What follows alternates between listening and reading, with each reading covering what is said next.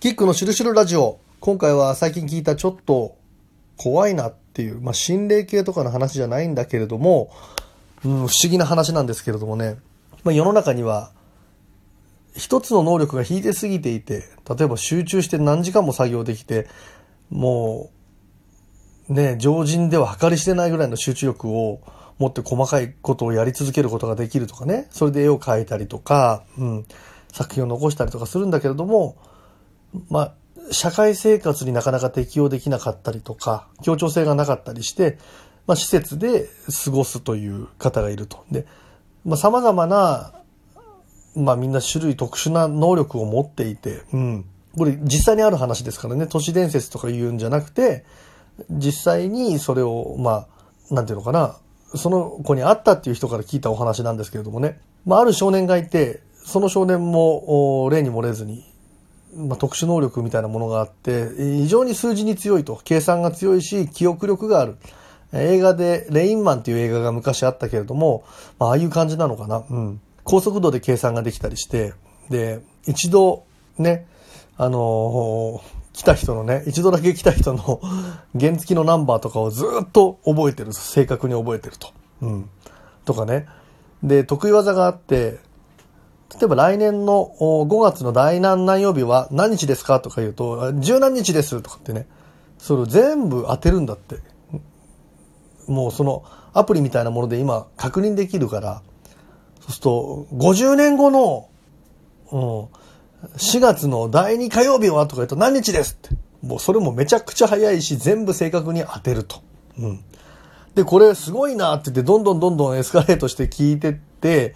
じゃあね、まあ、例えばですよ、これ、今から出す数字は例えなんだけれども、2400年の4月の第1月曜日はとか言うと、そのある年を境にした後になると、あー、なくなっちゃってますねって言って答えられなくなっちゃうんだって。これが、わかりませんじゃないのね。その、数字がすごく、だって、過去に遡ったって、もう秒で当てるほどの天才的な能力を持ってるんだから、計算ができないっていうことじゃないんですよ、それは。単純に言ったらね。だけれども、地球のカレンダーっていうことで聞いていくと、ある年を境にした後の、ね、何月の第7何曜日はっていうと、なくなっちゃってますねって。で、あんまりそれをほら、聞きすぎるわけにもいかないしね、本人もね、こう慌てちゃったりするから。だからこの話ね、これどう思います？っていうようなことなんだけれどもね、うん、本人が何かね、地球がなくなっちゃってますとかっていうことを言ってるわけじゃないんだけれども、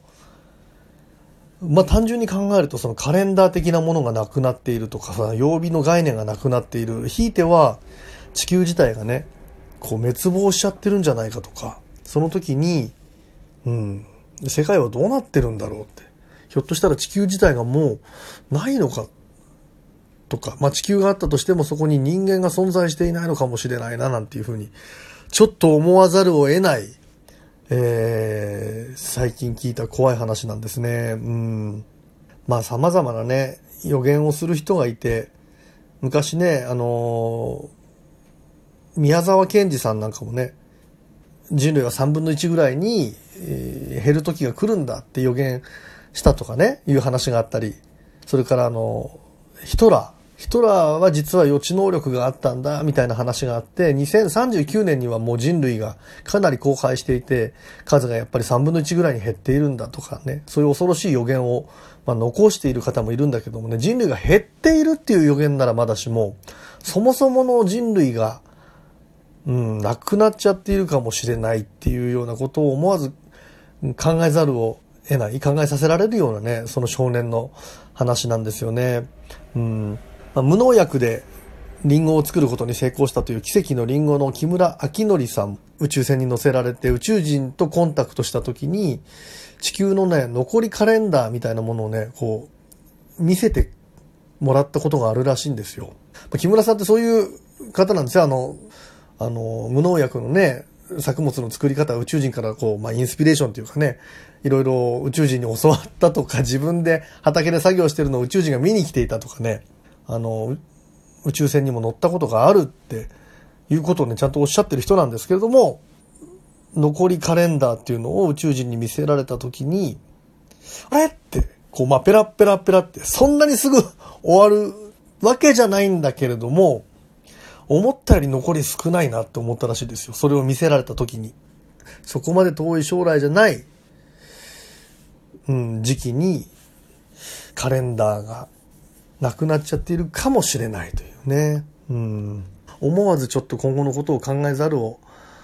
得なくなったような最近聞いたすごく不思議な、ちょっと怖い、えー、お話でした。